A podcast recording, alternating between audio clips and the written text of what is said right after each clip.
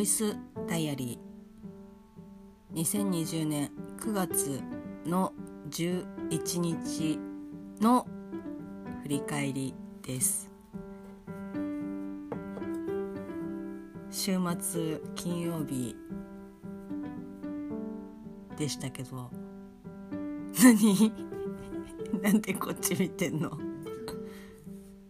今チラッチラって見ましたでしょ？ですか？はい、えー、先日はですね先日っていうかえっ、と9月の10日の木曜日にですね皆さんからありがたいことに質問をいろいろいただきましてそれを、まあ、前前半後半と分けて配信をさせていただいたんですけど本当質問送ってくださった方本当にありがとうございます。ただね、まあ、そういう仕様のアプリですし、まあ、その方がいいかなっていうふうに思ってやりましたけど、まあ、全て匿名なので誰が どういう質問なのを送ってくださったのかっていうのはちょっと分かりませんけど本当にこの場を借りてありがとうございます。君もなんか感謝言いたまえよ。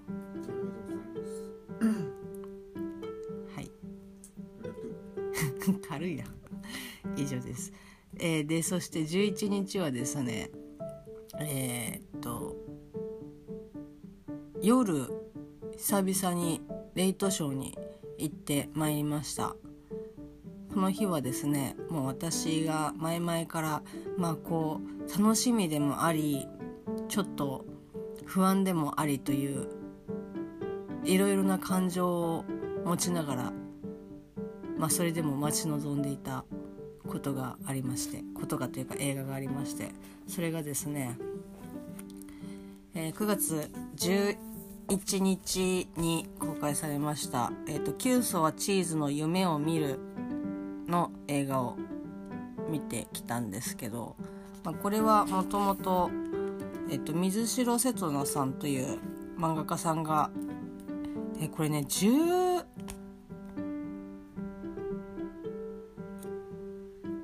十何年前？結構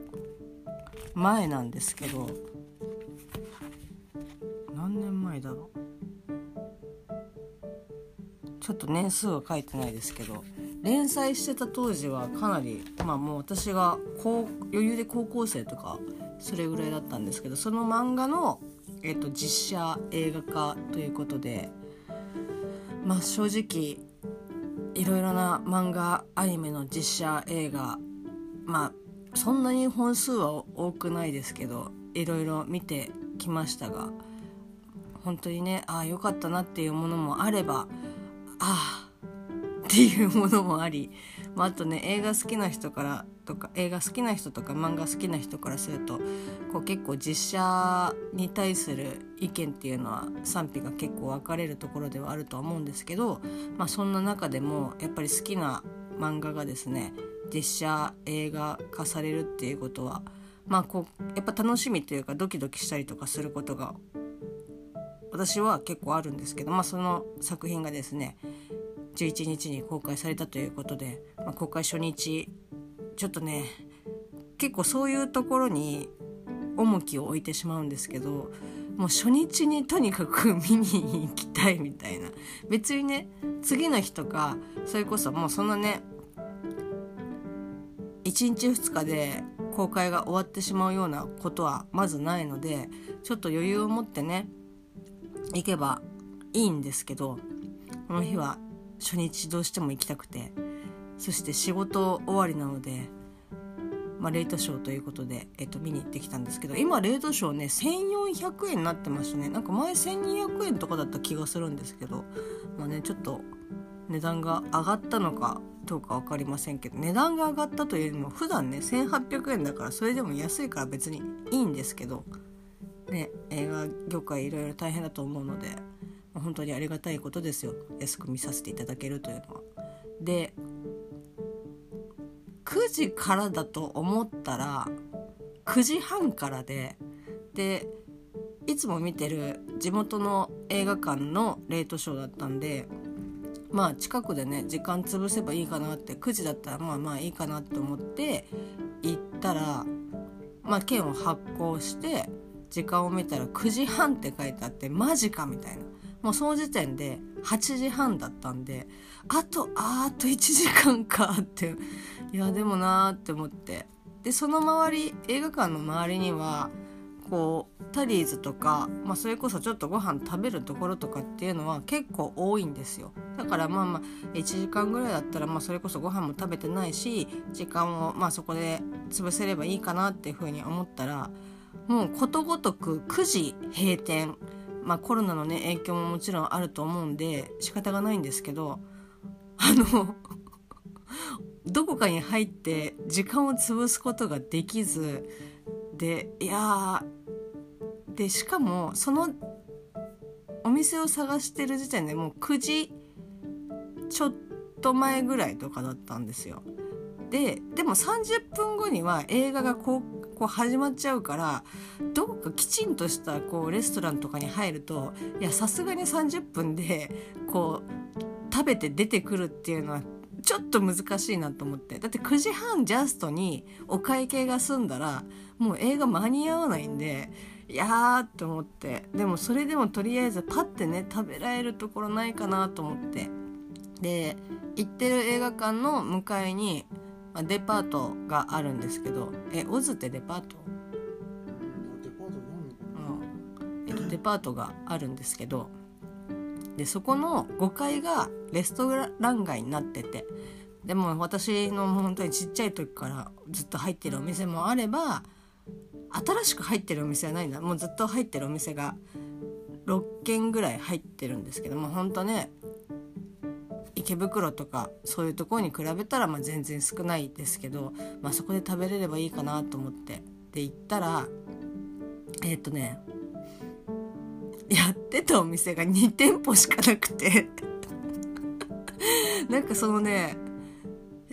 正直あんまりそこでもうね食べることはないないんですよ。昔は行ってねちょっとオズに行ったらじゃあ食べて帰ろうかとかっていうことはありましたけどオズって言っちゃいましたけど オズで食べることはあるんですけどまあこう大人になってね行ったらまあ用事が済んだら帰るみたいな、まあ、冷たいもんですよ。でもまあ久々にねじゃあレストラン街でご飯を食べようかなって思ったら2店舗しかやってなくてで他の店舗はですねまあ、あのしばらく休業しますっていうお店が1軒とあとはですね今月をもって閉店しますっていうお店がほとんどでえーみたいな。こう9時でもう閉まっちゃってるとかじゃなくてもうお店自体がもう9月で終わっちゃってるっていう。9月で終わっちゃってる。8月で終わっちゃってるのか。っていうことでいやマジかって。もうそれだけでもダメージがでかいんですけどでやってた店舗が、えー、中華屋さんとカレー屋さん。でカレー屋さんはインドカレーの、まあ、よくある本当にちょっと本格派のインドカレーで。でそこも何回か入ったことあって美味しいんですけどいやでもそれでも30分で食べて出ることは不可能だと思って。でその中華屋もう一個の中華中華屋さんっていうのはもう本当になんかこう北京ダックとかがちゃんと置いてある店。もうなんか、あ、中華食べてますみたいな感じの中華屋さんなんで、あ、もうこれはもう絶対、ラーメン頼んだとしても30分では絶対出てこれないなっていうようなお店だったので、いや、マジかって思って。で、結構その周りをですね、なんだろうな、ネットで調べればいいのに、まあちょっとパッとね、ある、目の前にあるところだから、行って、まあ調べればいいやと思って結構歩いたんですけど、もうパソコンを持ちながらこう探し回ったのでもうその時点でもう空腹その店舗がないパソコンの重たさで疲労がどんどん溜まっていってもう肉体的にも精神的にもですねあもうダメだって思ってで仕方なく仕方なくっていうかまあもうこれはコンビニか映画館のフードしか選択肢がなかったのででコンビニでこう買っても食べる場所がないのでで時間もも結構ギリギリ迫ってきてしまってたのでいやもこれはもう映画館のねフードを食べようと思ってホットドッグと,、えー、とチキンナゲット買って本来というか多分正しい食べ方そういう風な食べ方をしてる人が、まあ、大多数だとは思うんですけどこう買ってね映画を見ながら食べるっていう感じなんでしょうけど私はもう本当にあの買ってすぐその場で食べるみたいなもう晩ご飯ですから黙々とですね食べて。でチキンナゲットが思いのほかピリ辛であ結構辛いなみたいな。チキンナゲットは多分ちゃんと食べたの初めてかな。ホットドッグはですねよく食べるんですよ。よく食べるっていうかあの早朝のだそれこそどの店もまだ開いてない時間帯とかは早朝映画あの見に行く時はホットドッグをそこで食べてから見ます。はい、でまあホットドッグとねチキンナゲットを食べてとりあえずお腹のね空腹は満たされて、はあ、じゃあこれから映画見ようと思って。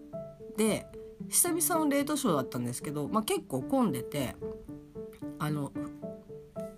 要はそのフードとかチケット売り場とかがある、まあ、エリアエントランスみたいなエリアがですね結構人が多くてあレートショーでやっぱ人見る見る人多いんだなと思って。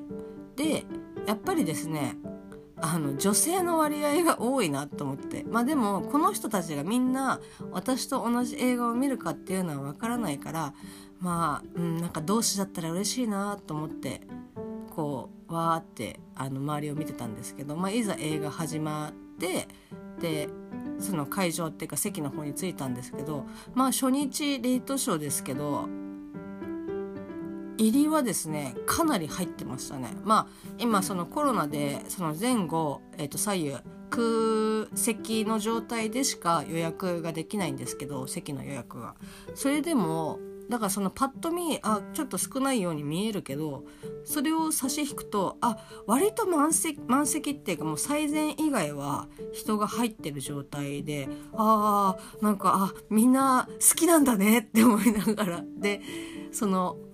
エントランスのところにあこの人たちそうかなって思ってたあの女性2人組が私の後ろの席に座っててあさっきの人たちあ同じ人たち同じね同士だったんだって思いながらこうちょっとね嬉しい気持ちに包まれながら映画を見たんですけどまあえっ、ー、とね初日11日公開ということで、まあ、これを聞いている方がこの「9層はチーズの夢を見る」をご存知でなおかつこの映画を見に行かれるかどうかっていうのはかなりわからないですし可能性としては多分ね低いんじゃないかなって思うので思うんですけどまあちょっとねネタバレはもう言わずに、えーと、喋っていきますけどまず、えーとパンフレットはですね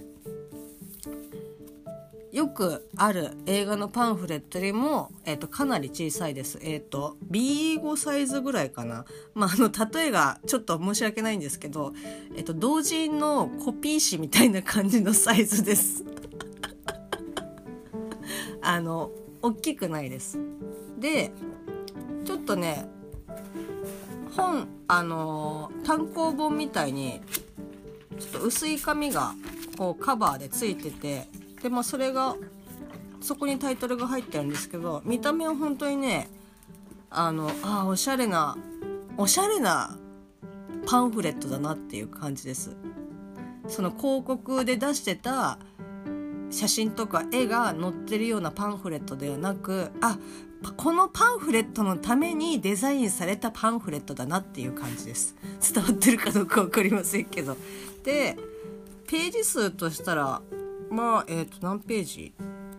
？30ページぐらいありますかね。20ページ分ぐらいが、まあ、設定とかあとはま監督さんとか役者さんのインタビューで、まあ、後半の10ページぐらいはですねカラーで、えーと、各シーンの、まあ、写真カット集みたいな感じで写真が載ってるんですけどいやもう本当に割ときっちりあの情報が載ってるパンフレットでよかった感じです。お値段はですね、えー、800 820円とかだったかな？うん。まあちょっとわかんないです。私が好きだからフィルターがかかってるのかもしれないですけどまあちょっとあ高いなっていうふうに若干思いました。大きさとかねもろもろ含めると。まあでも結構デザインに凝ってるからまあそれでお金がかかってるんだろうなっていうのもあるんですけどまあそんな感じのお値段でした。でですねまあ、パンフレットはそんな感じなんですけど今回この主役の、えーと、お二人がですね、えっと、一人の方が関ジャニの方っていうのを私全然知らなくてなんかあ綺麗なあの大友恭一さん役の方だったんですけど大倉さんっていう方がやってらっしゃったんですけども全然本当にジャニーズ全然わかん全然わかんないっていうかなんか知らないわけじゃないけど本当に疎くてでパン映画を見てあこの人あこの人関ジャニの人じゃんとかっていうこともなくパンフレットを見てそのプロフィールを見てあ関ジャニの人なんだみたいな感じで。ごめんなさい。初めて知ってだいぶびっくりしましたね。ああなんかジャニーズの人でもこういう映画に出るんだっていうふうに思いながら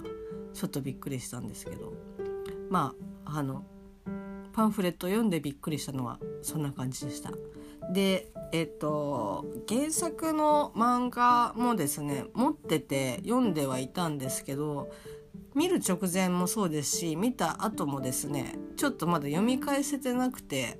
でしかも本が実家にあるのかこの部屋のねどこかにあるのかっていうのはちょっと分かんないんですけど多分実家にまだ置いてあるような気がするんだよな。っていうことでちょっとラストのところとかそのラストに行くまでの過程とかそもそもストーリー的な細かいところとかっていうのが少しねあの記憶が曖昧なんですけど、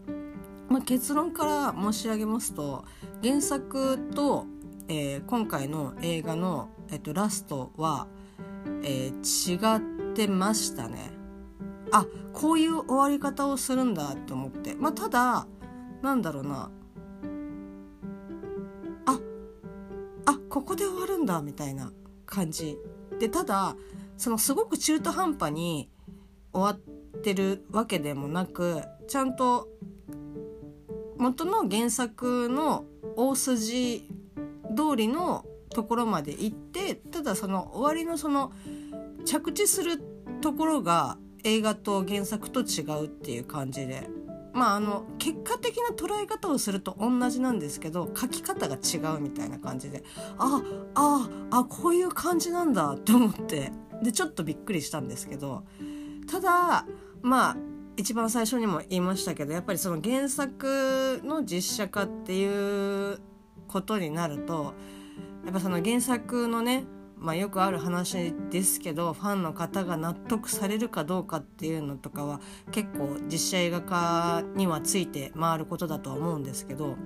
まあ私の後ろに座ってたさっき言った、えっと、女子2人組はですね終わった後まあ、エンドロールが流れてもう終わって電気がついてみんなが帰るって言った時に なんかやっぱりやっぱラスト納得いかないみたいな感じで言ってましたけどまあなんか気持ちはねちょっとねわかるんですけどただ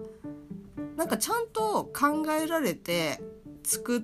た結果なんじゃないのかなっていうふうに感じられましたね私は。なんかそのないがしろにするとかそういうことじゃなくてあこういう解釈もあるしこういう見せ方もあ確かにあるなって思って。でまあ何よりこの原作の水城瀬戸那さんとかが、まあ、これパンフレットにも書いてあったことなのでちょっとまあネタバレになっちゃうかもしれないですけど、まあ、企画の段階で、まあ、もちろん映画化することにあたってはその原作の方が OK 出さないともちろん映画化はされないんですけど、まあ、企画の段階で、えーなんかすごくこう自分が思ってるようなその感じではなかったらお断りをしようかなっていうふうに思ってたっていうふうに、まあ、書いてあるんですけど、まあ、それをクリアできてでなおかつ、まあ、最終的にこれがね取られてこう上映されるっていうことは、まあ、少なからずその原作の水城さん自身も OK を出されてるのであれば、まあ、私はそれで別にいいんじゃないのかなっていうふうに思いますし、まあ、変なすごくね「え何これ?」っていうような感じの終わり方でもなかったので、まあ、それはそれでなんかあなんかちょっとびっくりはしたけど、まあ、こういう捉え方もまああるんだなっていうふうに思ってなんかこうそこまで「え何これ?」みたいな感じではなかったです。ただその解釈に至るまでにあのまだちょっと頭が追いついてないみたいな感じで、まあ、もちろんやっぱり良くないというかもう仕方がないことなんですけど原作を知ってしまってる以上その原作とその映画で流れてる内容をどうしてもやっぱその比較してしまうあここは同じでここは違うみたいなところを比較してしまうから